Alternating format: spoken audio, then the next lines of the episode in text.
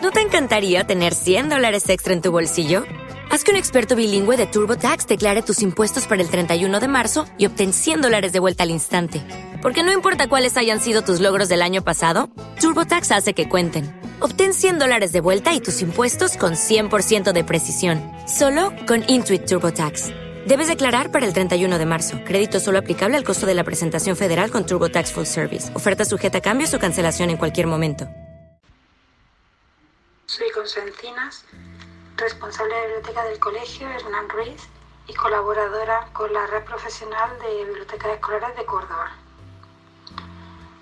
Voy a hacer lectura del episodio Aita Tetawen. Voy a comenzar con el principio de la novela y luego después me adentraré en páginas interiores. La novela empieza con la declaración de la guerra en octubre de, de 1859 y termina con la entrada de las tropas españolas en la ciudad marroquí de Tón, en la primavera del 1860.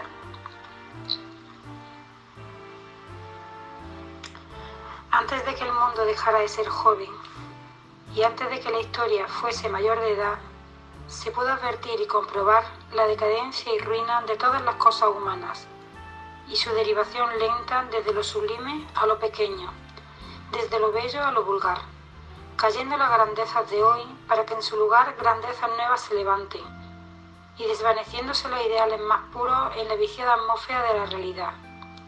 Decaen los imperios, se desmedran las razas, los fuertes se debilitan y la hermosura aparece entre arrugas y ganas.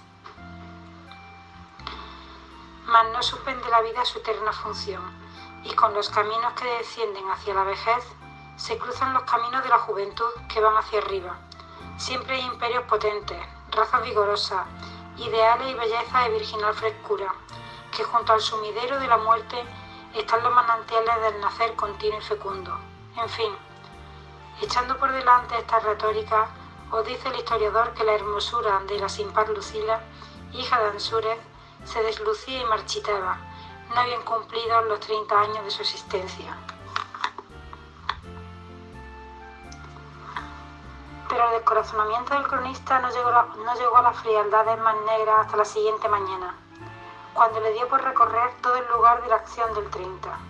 Los heridos que en las tiendas de sanidad veían eran cientos, y a él le parecieron miles.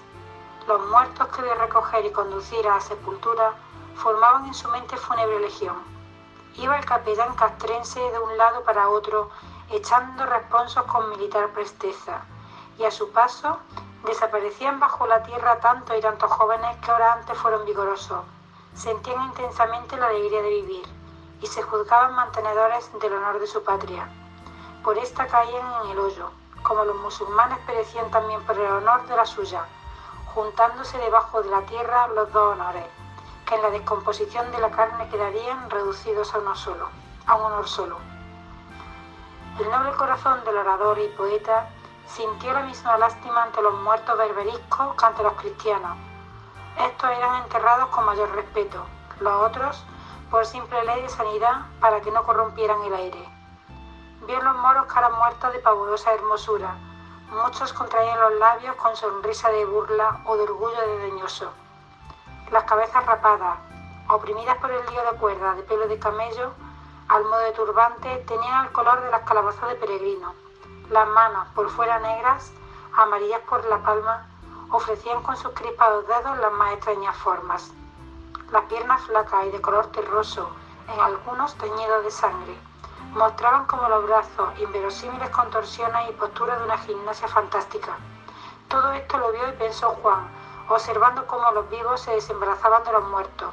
Los cadáveres moros, que yacían no lejos del mar, eran arrojados por el cantil abajo, y algunos quedaban con medio cuerpo en el agua y medio en las rocas, para el equitativo reparto entre aves y peces.